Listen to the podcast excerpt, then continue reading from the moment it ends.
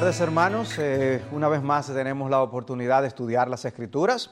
Eh, espero que ustedes eh, puedan tener acceso a sus Biblias y toman notas, lápiz y papel y, y poder usar esta oportunidad para estudiar y profundizar en la palabra de Dios.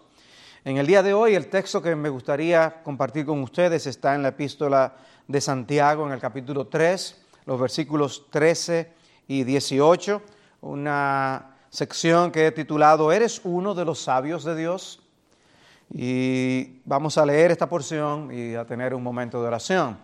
Eh, dice la palabra de Dios, ¿quién es sabio y entendido entre vosotros?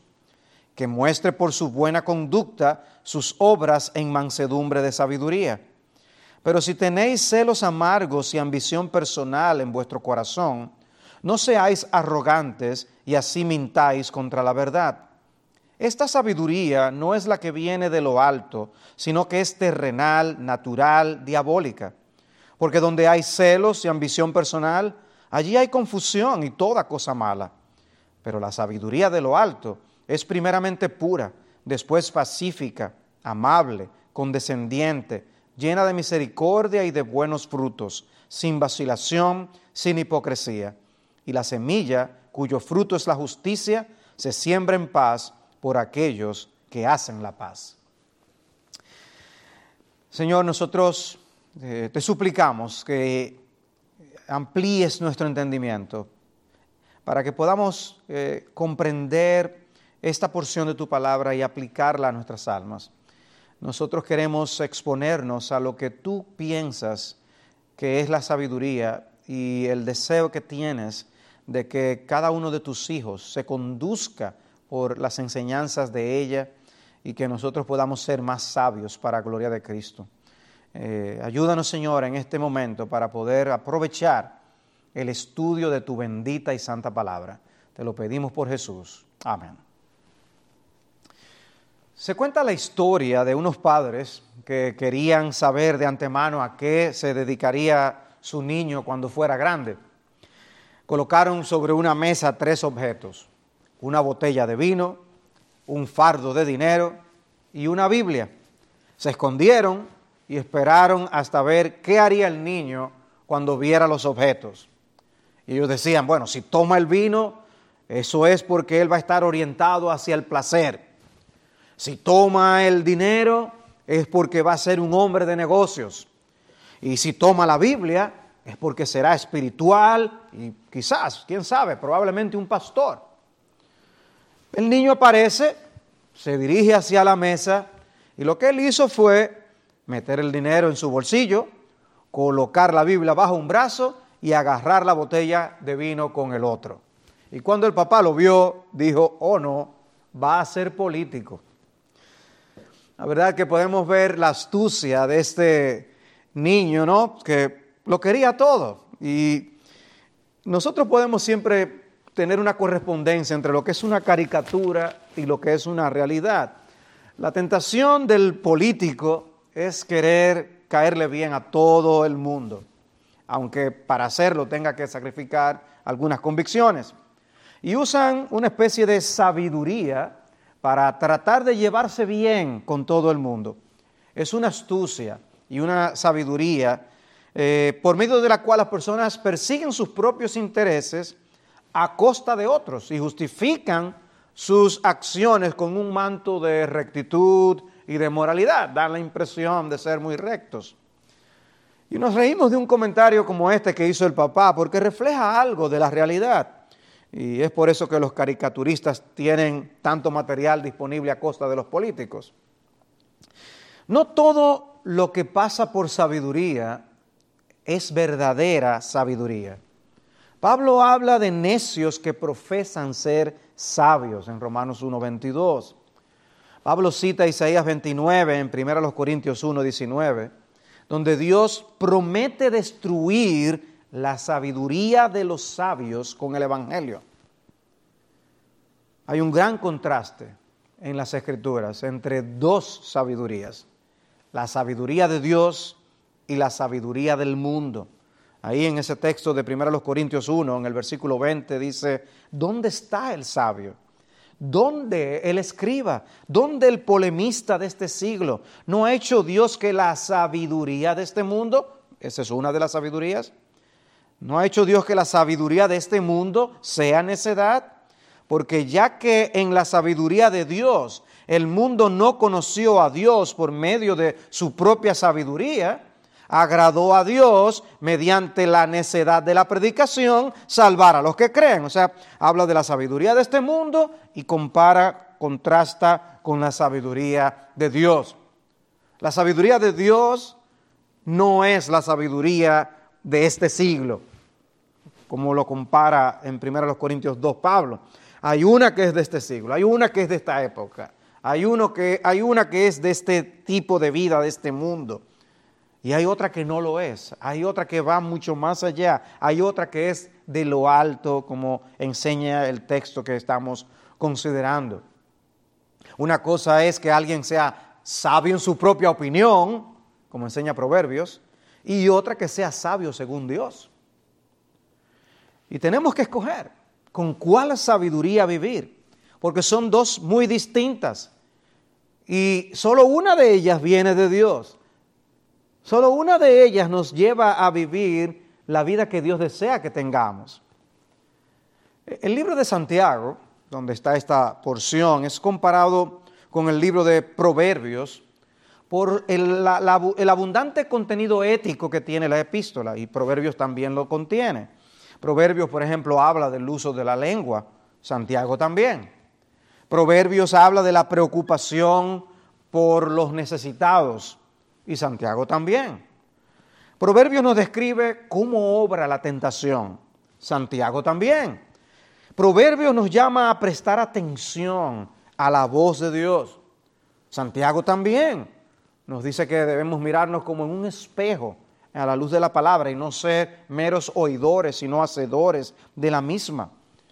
Y nosotros podemos ver este pasaje que leímos al principio, que Proverbios también nos habla mucho de la sabiduría. Santiago es lo que está haciendo en esta parte, dedicando esta porción para exhortarnos a ser sabios según Dios. La Biblia le otorga una importancia enorme a este tema de la sabiduría, exalta la sabiduría, nos exhorta a procurarla, la describe de tal manera que podamos identificarla y habla del incalculable valor que tiene para que nosotros nos esforcemos por alcanzarla. Dice Proverbios 4:7, lo principal es la sabiduría. Adquiere sabiduría y con todo lo que obtengas, adquiere inteligencia. Proverbios 3:13, bienaventurado el hombre que haya sabiduría y el hombre que adquiere entendimiento, porque su ganancia es mejor que la ganancia de la plata y sus utilidades mejor que el oro fino. Es más preciosa que las joyas y nada de lo que deseas se compara con ella. Así de grande es la sabiduría, así la ve Dios y así debemos verla nosotros. Lo primero que este texto de Santiago 3, en el versículo 13, nos enseña es que la sabiduría no se puede esconder. La sabiduría no se puede esconder. Dice, ¿quién es sabio y entendido entre vosotros que muestre por su buena conducta sus obras en mansedumbre de sabiduría?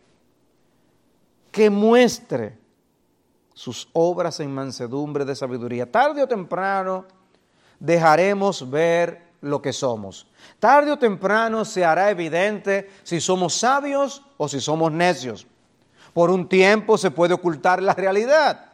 Sabemos que aún el necio cuando calla pasa por sabio, pero la realidad tarde o temprano saldrá a flote. ¿Quién es sabio y entendido entre vosotros? Pregunta Santiago. Y con ella está haciéndonos partícipes de lo que él está diciendo. Quiere que nos adentremos a lo que Él está hablando de la sabiduría. Esto que Él está diciendo es para nuestra reflexión, nuestra consideración. ¿Quién es sabio y entendido entre vosotros? Y no seamos prontos en levantar la mano y decir yo, porque inmediatamente empezamos a mostrar lo que somos. Es más fácil creerse que se es sabio que realmente serlo. Y con esta pregunta Santiago está apelando a nuestras conciencias.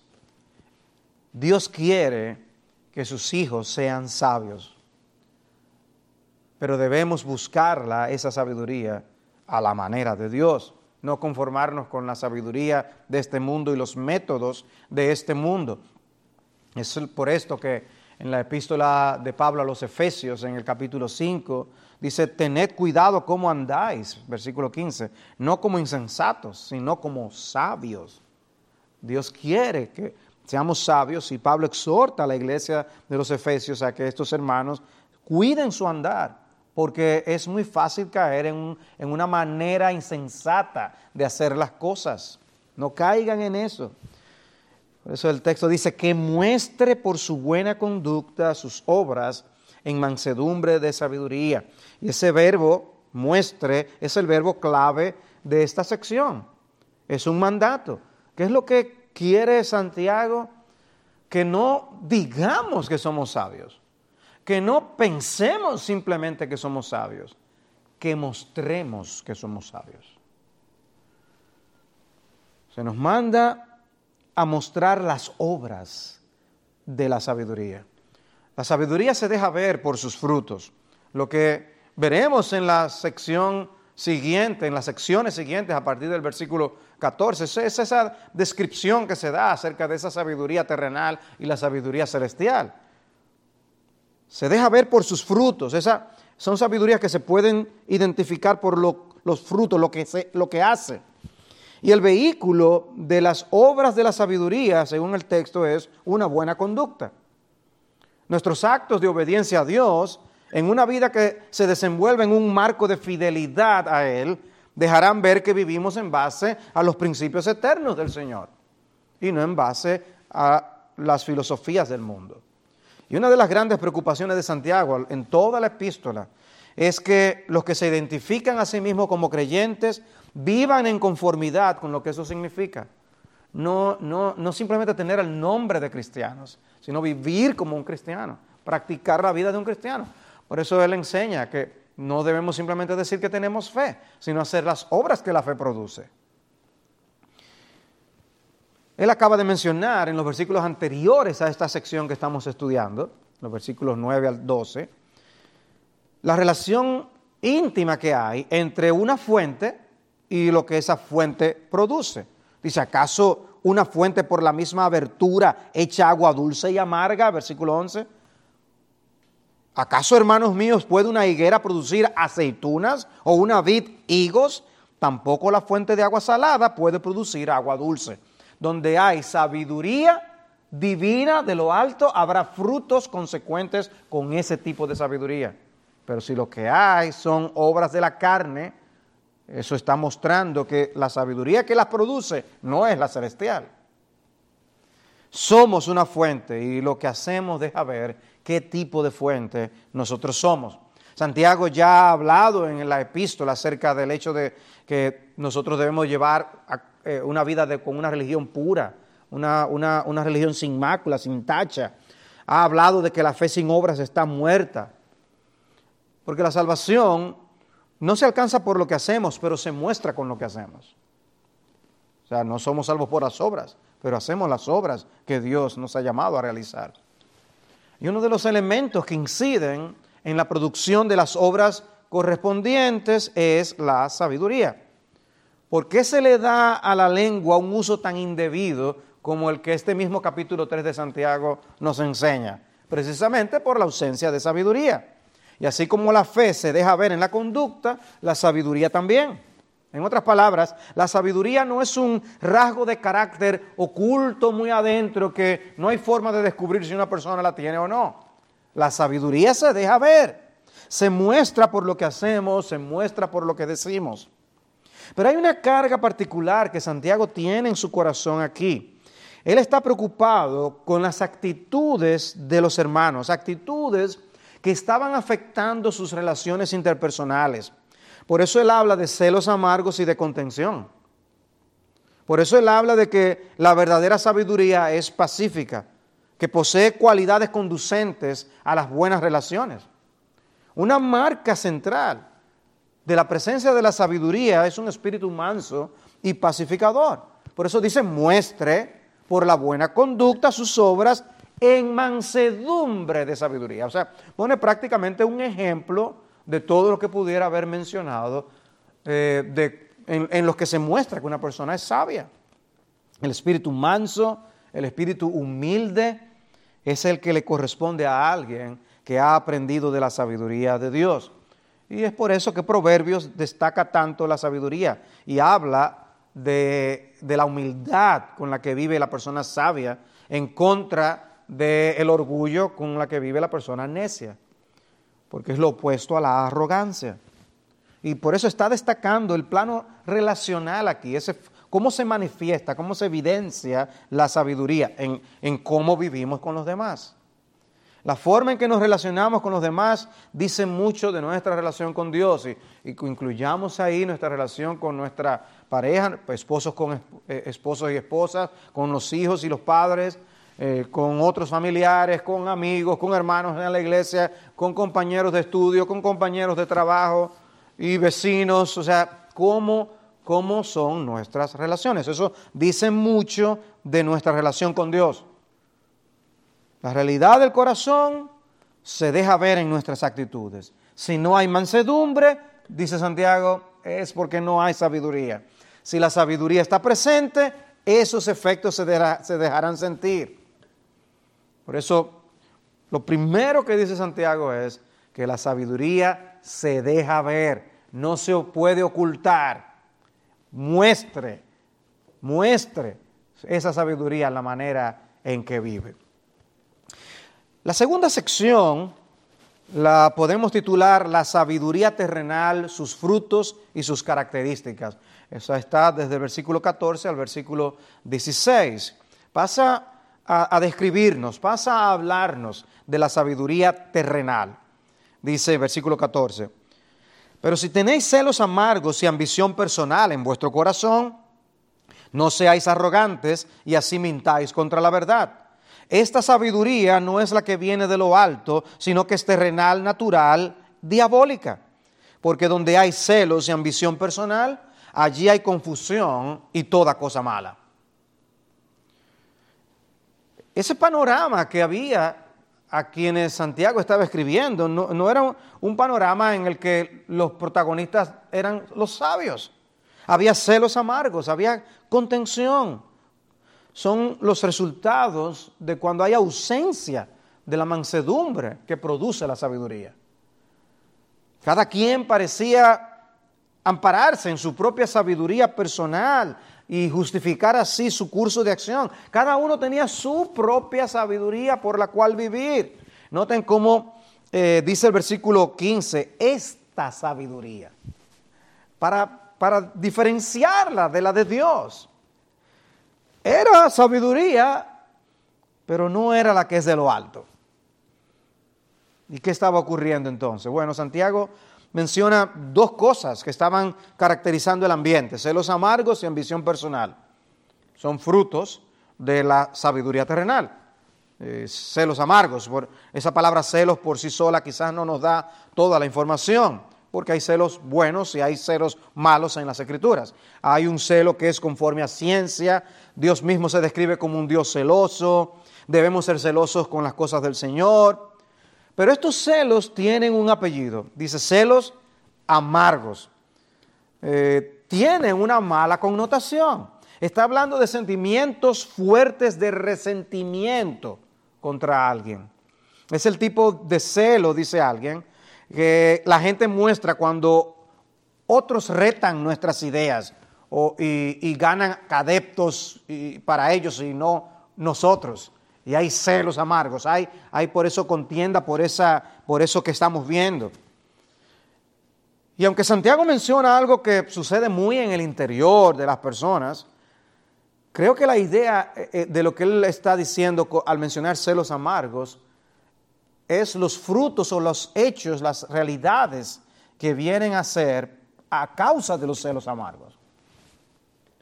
No es solamente que tenemos celos amargos, es que esos celos amargos se dejan ver. Mencionan además la ambición personal. Los léxicos dicen que los clásicos usaban la palabra que se usa en el original aquí para referirse a la búsqueda de puestos políticos, para fines personales, por medios incorrectos e injustos. Y se refiere a la promoción de una causa de un modo poco ético. Es una palabra que aparece en, el libro de Filipenses, capítulo 1 y 2, para hablar de personas que hacían cosas que no eran malas en sí, pero con mala motivación. Son personas que están dispuestas a usar medios indignos, divisivos, para promover sus propios intereses. Actitudes contrarias al espíritu de mansedumbre y humildad que caracterizan a la sabiduría. ¿Y dónde entonces están esos celos amargos y esa ambición personal? El texto dice, en vuestro corazón. No eran cosas que estaban en el ambiente simplemente las que, las que afectaban a estas personas. No, no, no, no. Eran cosas que salían de su corazón. Ellos eran responsables. Esas fuerzas motivadoras estaban allí presentes en el corazón. Mateo 15, 19, porque del corazón provienen malos pensamientos, homicidios, adulterios, fornicaciones, robos, falsos testimonios y calumnias. Todas estas cosas se llevan a cabo porque primero algo surge en el corazón. De manera que si logramos detener el avance de muchos de estos pecados, de estos malos sentimientos, de estos malos deseos en el corazón, antes de que fructifiquen, antes de que se muestren en la realidad, es un gran paso. Eso es parte de luchar contra el pecado y contra las tentaciones.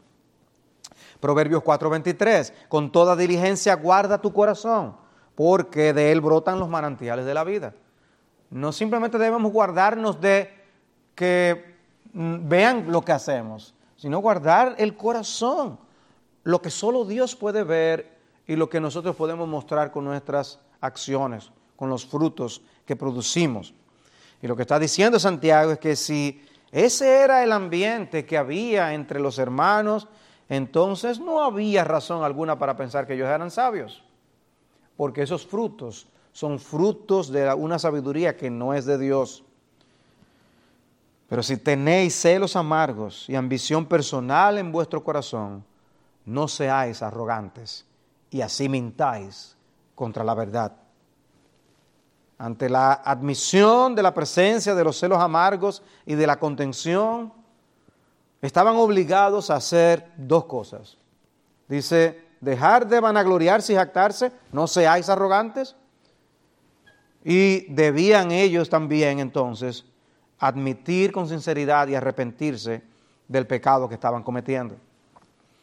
Pero observen, o sea, es, se muestra cómo podemos estar desviados de la sabiduría de Dios, creernos que estamos andando en sabiduría simplemente porque estamos andando en nuestra sabiduría y ser arrogantes, ser soberbios en eso. Es como, como si nosotros nos aferráramos a, esas actitudes pecaminosas y las justificáramos delante de los hombres y delante de Dios. Y por eso Santiago les llama, dejen de vanagloriarse, dejen de jactarse. Ahí no hay motivo alguno para el, eh, enorgullecimiento, sino motivo para vergüenza. Y por eso también debían admitir la verdad de una vez por todas, porque no eran sabios. La insensatez se había apoderado de sus corazones. Admitan el verdadero estado de vuestras almas. De otra manera no van a progresar. No estaban viviendo conforme a la sabiduría de arriba. La sabiduría de, Dios se muestra con frutos distintos a lo que ustedes tienen. Y ellos debían amar y, y desear la sabiduría de Dios. Y ese deseo llevarles a arrepentirse de no desear la sabiduría de Dios. O sea, la falta de deseo de tener la sabiduría de Dios, la falta de esfuerzo en procurar la sabiduría de Dios, ya es un pecado en sí mismo. Porque a lo único que eso nos lleva es a ampararnos en nuestra propia sabiduría humana, o ampararnos en la sabiduría del maligno, a ampararnos en la sabiduría de los insensatos del mundo. una sensibilidad a la realidad de que no estamos bien en esa área. Y Santiago pasa entonces a identificar con más claridad el tipo de sabiduría que realmente estaban practicando. Dice en el versículo 15, esta sabiduría no es la que viene de lo alto, sino que es terrenal, natural, diabólica. Hay una sabiduría que es de lo alto, tiene su origen en Dios, es celestial. Esa no es la que ellos estaban practicando. Por su enfoque, la sabiduría que estaban viviendo era terrenal, natural y diabólica. Yo solo tengo que ver los frutos, le estaba diciendo Santiago. Y me doy cuenta que ustedes están viviendo según la sabiduría de este mundo. En primer lugar dice es terrenal, pertenece a este mundo, está marcada, dominada por principios terrenales que pertenecen únicamente a esta vida temporal, que está dedicada a las cosas de este mundo y que encaja con una manera de pensar terrenal. También dice, la describe como natural, y la idea es, no es espiritual, es solamente eh, de lo que es esta vida, por eso se llama o se traduce también como animal. Eh, pertenece al mundo natural en contraste con el sobrenatural o espiritual. Es una sabiduría que no tiene relación con el Espíritu de Dios, no proviene del Espíritu de Dios. Se limita al ámbito de la vida antes de la regeneración en cuanto a sus intereses. Brota de los impulsos emocionales y mentales que caracterizan a la humanidad caída en el pecado, marcada por los conceptos, los deseos y las aspiraciones que están manchadas por el pecado. ¿Qué, sabiduría es la que está dominando? En nuestros corazones. ¿Qué sabiduría está dominando tu corazón? Y observen cómo se describe también como una sabiduría diabólica. Qué fuerte. Demoníaca. Procede del maligno. O sea, la, la opción a no ampararnos en la sabiduría de Dios es que terminamos abrazando una sabiduría que tiene su origen en el mismo infierno. Hay alguien más detrás de esa astucia que a veces se muestra en los hombres. Tiene que ver con la corrupción de la armonía entre los que componen el pueblo de Dios. ¿Qué puede haber detrás cuando hay esas divisiones, esos pleitos, esas guerras entre nosotros? Satanás busca destruir la paz. Y, no nos dejemos engañar, el diablo tiene mucho que ver con los conflictos interpersonales. Creemos que se trata únicamente de la otra persona y no vemos a Satanás detrás de todo, incitando malas actitudes y justificando lo mal hecho. Justificamos un mal pensamiento, justificamos una mala decisión y acción, justificamos un mal temperamento, siempre buscamos una excusa. Y el diablo está preso a susurrarnos al oído una buena excusa. Hay actitudes que brotan del mismo infierno. Cuidémonos, hermanos, como la actitud a no perdonar al hermano. Eso no viene de Dios. Debemos tener una actitud perdonadora. ¿Qué efectos produce esta sabiduría? Por eso es que decía en el versículo 16, donde hay celos y ambición personal, allí hay confusión y toda cosa mala. Esos son los frutos. La podemos conocer por sus frutos. Es una sabiduría falsa que produce anarquía, desorden, inestabilidad, tensión. Un ambiente en el que cada quien simplemente está hablando para su lado. Y al final de cuentas engloba toda especie de mal, dice, y toda cosa mala, toda obra perversa. Si hay algo que va en contra de los principios de Dios, aunque se defienda como algo que viene de Dios, tiene su origen en una sabiduría terrenal, animal y diabólica. Y dicen, no, no, no, no nos equivoquemos en cuanto a su origen. Eso no es de Dios, está diciendo. Pero en tercer lugar, en la sección de los versículos 17 y 18, nosotros entonces tenemos el contraste con la sabiduría celestial. La sabiduría celestial, características y frutos, dice el versículo 17. Pero la sabiduría de lo alto es primeramente pura, después pacífica, amable, condescendiente, llena de misericordia y de buenos frutos, sin vacilación, sin hipocresía. Y la semilla cuyo fruto es la justicia se siembra en paz por aquellos que hacen la paz. ¿Cuáles son las características en contraste de la sabiduría celestial? Bueno, dice, primero, pura. Es una sabiduría desprovista de malas motivaciones, como la que se mencionó en la sección anterior con respecto a la que es de este mundo. No se mueve en base a intereses personales y egoístas. Dice primeramente porque es una característica primaria y fundamental. Sobre todo lo demás es pura. Es pura. Después vemos una vez más cómo la verdadera sabiduría se manifiesta en su relación con los demás. Después, pacífica ya, tiene que ver con la relación con los demás. Mientras la otra produce contención, esta sabiduría es pacífica, promueve las buenas relaciones, no a expensas de la pureza que mencionó anteriormente, no, no, no. No se aliará al pecado para preservar la paz, esa no es la idea. Pero en cuanto dependa de él, estará en paz con todos los hombres. Pero no solo Él mismo estará en paz, sino que Él será un pacificador. Él será un promotor de la paz. Se deleita en la paz y promueve la paz. ¿Quieres saber si tú eres sabio? Pregúntate qué tan pacífico y pacificador eres. La próxima característica, amable. Se considera la palabra más difícil de traducir de toda la lista de características que tiene este texto. Es una palabra que habla de respeto hacia los demás, consideración hacia los sentimientos de los demás. Es una especie de cortesía espiritual. Actúa con moderación por respeto a los demás. Es capaz de refrenarse por tratar bien a los demás. Eh, por su confianza en Dios es capaz de humillarse tranquilo en medio de las injusticias y de los maltratos amable, pero también condescendiente, literalmente fácilmente persuadido. Está abierto a recibir nueva luz, está abierto a aprender de los demás. Es alguien con quien se puede hablar y razonar, pero no es porque sea necesariamente una persona débil y crédula sino que cuando no hay principios morales o, teológicos inalterables envueltos, la persona está dispuesta a actuar con deferencia hacia los demás.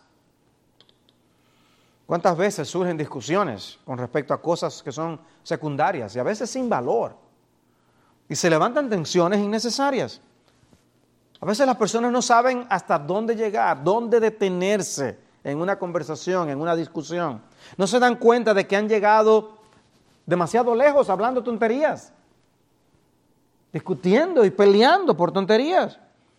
Y cuando ven que el otro no termina pensando como ellos, lo acusan entonces de terco y de cabeza dura. Y cuando alguien tiene que recurrir a decirle eso a otra persona porque no aceptan su postura, esa persona no se está dando cuenta de que es culpable de lo mismo que está culpando al otro. La persona verdaderamente sabia no tiene que hacer uso de eso para torcer, el brazo del otro.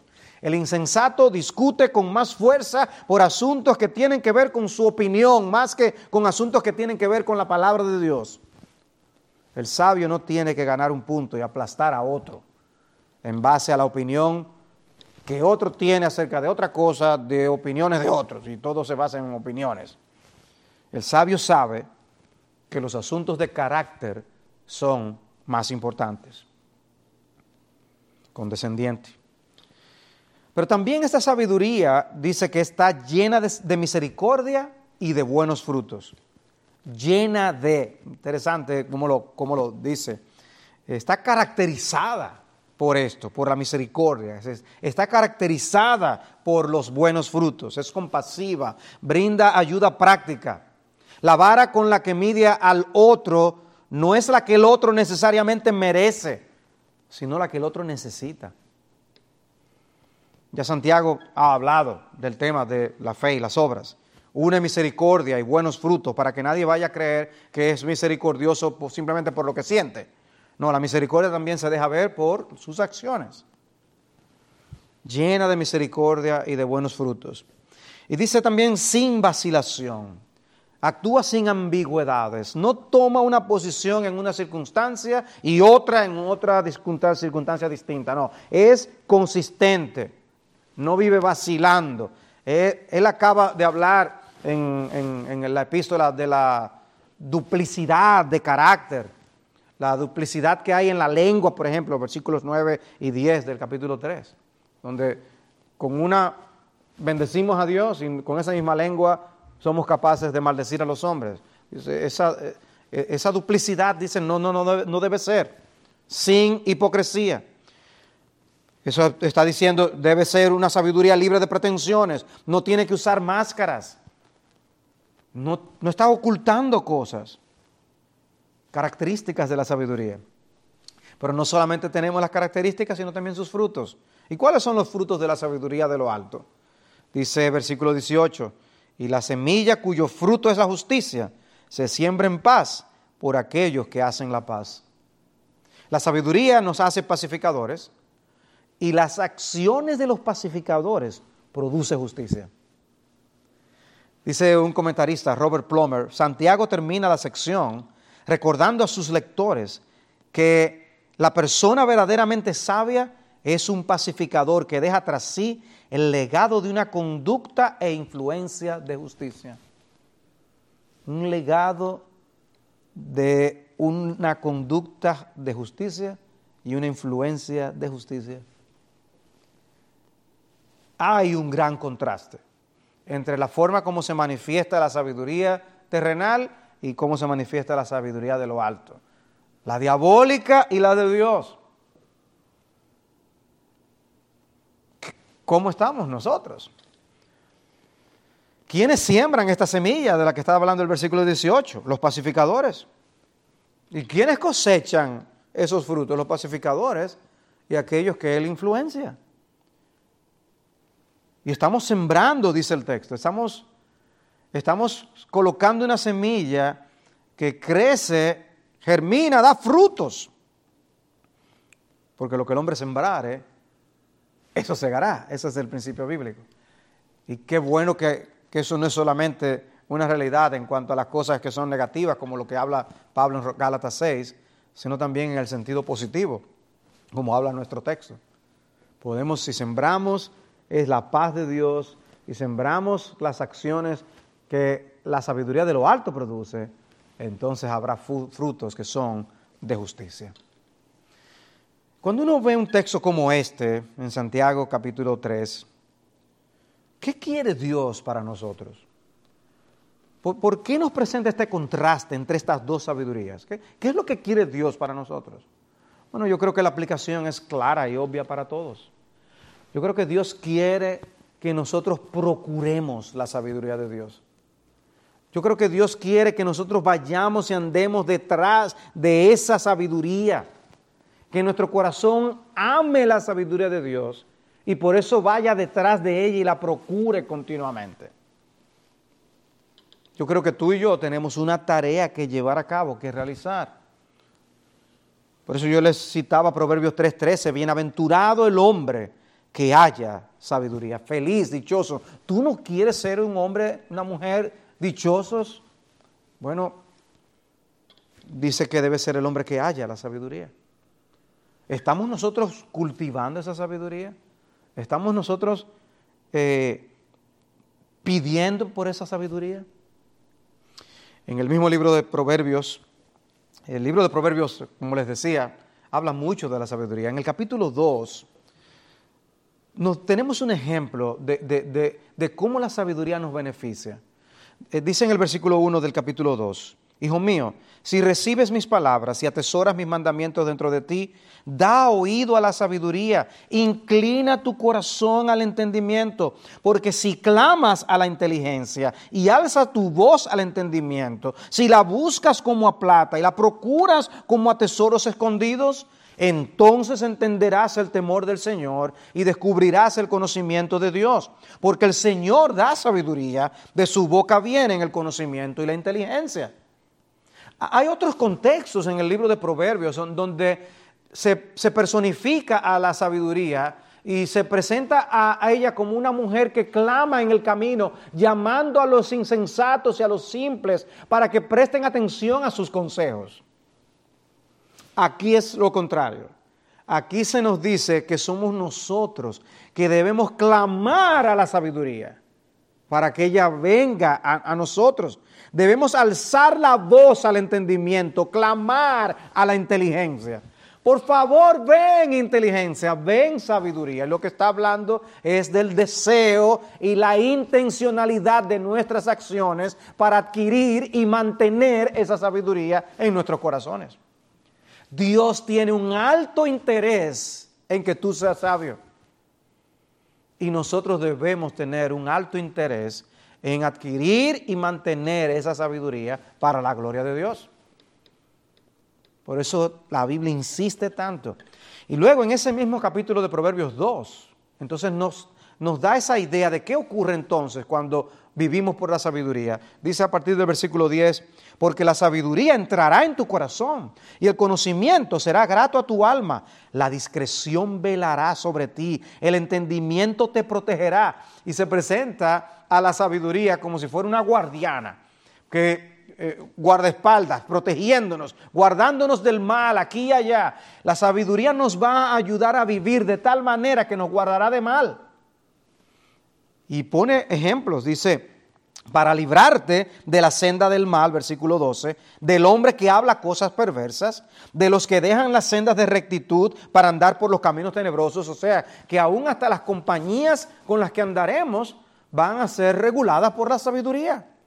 Dice, nos guardará de los que se deleitan en hacer el mal y se regocijan en las perversidades del mal, cuyas sendas son torcidas y se extravían en sus senderos. Y dice además, ella, la sabiduría, te librará de la mujer extraña, de la desconocida que lisonjea con sus palabras. Nos protege de caer en los brazos de una mujer extraña. Nos protege del adulterio, nos protege de la fornicación. Ven, la sabiduría es una guardiana a nuestro lado. Por eso dice, procúralo, bienaventurado, dichoso el hombre que es sabio. Y hay tres elementos imprescindibles para la adquisición de la sabiduría. Adquirirla y mantenerla. Por un lado, el temor, el temor de Dios. El temor de Dios. O sea, nosotros no podemos pensar de Dios cualquier cosa y pensar que vamos a beneficiarnos de, lo que, de los medios de gracia que Dios nos ha dado. La actitud del temor a Dios, la piedad, va a beneficiarnos en la manera como vamos a, a, usar correcta, apropiadamente la palabra, la oración y los demás medios de gracia. Dice Proverbios 1.7, el temor del Señor es el principio de la sabiduría. Se necesita esa actitud necesaria. Los necios desprecian la sabiduría y la instrucción. Nosotros no. Por el temor a Dios deseamos adquirir sabiduría de lo alto. En segundo lugar, las escrituras. Las escrituras, las escrituras es un medio excelente, ideal que Dios utiliza para hacernos sabios. Dice el Salmo 119, 97. Cuánto amo tu ley, todo el día es ella mi meditación. Tus mandamientos me hacen más sabio que mis enemigos, porque son míos para siempre. Tengo más discernimiento que todos mis maestros, porque tus testimonios son mi meditación. Entiendo más que los ancianos, porque tus preceptos he guardado. ¿Ven? Exponernos a la palabra de Dios, meditar en la palabra de Dios, leer la palabra de Dios, rumiar la palabra de Dios, nos ayuda a ser sabios. Y en tercer lugar, la oración. No, no, no vamos a llegar por nosotros mismos. Santiago 1.5, si alguno de vosotros se ve falto de sabiduría, que la pida a Dios, el cual da a todos abundantemente y sin reproche, y le será dada. La actitud necesaria del temor de Dios, el uso debido de la palabra de Dios y buscando esa gracia, esa sabiduría delante del trono de la gracia de Dios en oración. Y concluyo con ese mismo versículo 13 con que comencé. ¿Quién es sabio y entendido entre vosotros? Que muestre por su buena conducta sus obras en mansedumbre de sabiduría. ¿Eres tú uno de los sabios de Dios? El Señor nos ayude. Padre, te damos gracias por permitirnos estudiar tu palabra y queremos encomendar a ti estas cosas que hemos escuchado para que tú las grabes en nosotros y nos concedas el inmenso privilegio de ser los bienaventurados que disfrutamos de tu sabiduría. Guárdanos, Señor, de vivir conforme a la sabiduría de este mundo. Te suplico, Padre, te ruego que tú nos ayudes a amar la tuya y buscarla en tu palabra, identificarla en tu palabra para poder practicarla y poder así mostrar que nosotros la sabiduría que nos mueve y nos motiva es la de lo alto. Somos pecadores, Señor, sabemos que nos quedamos cortos, que muchas veces hemos actuado como insensatos y te pedimos que nos perdones y que nos limpies una vez más en la sangre de tu Hijo. Pero venimos a ti en el nombre de Jesús. Venimos a ti a pedirte que nos capacites, que nos des la fuerza y la determinación para buscar como a tesoros la sabiduría que es de lo alto. Y todo para gloria y alabanza de nuestro bendito Señor y Salvador Jesucristo, en cuyo nombre te lo pedimos. Amén.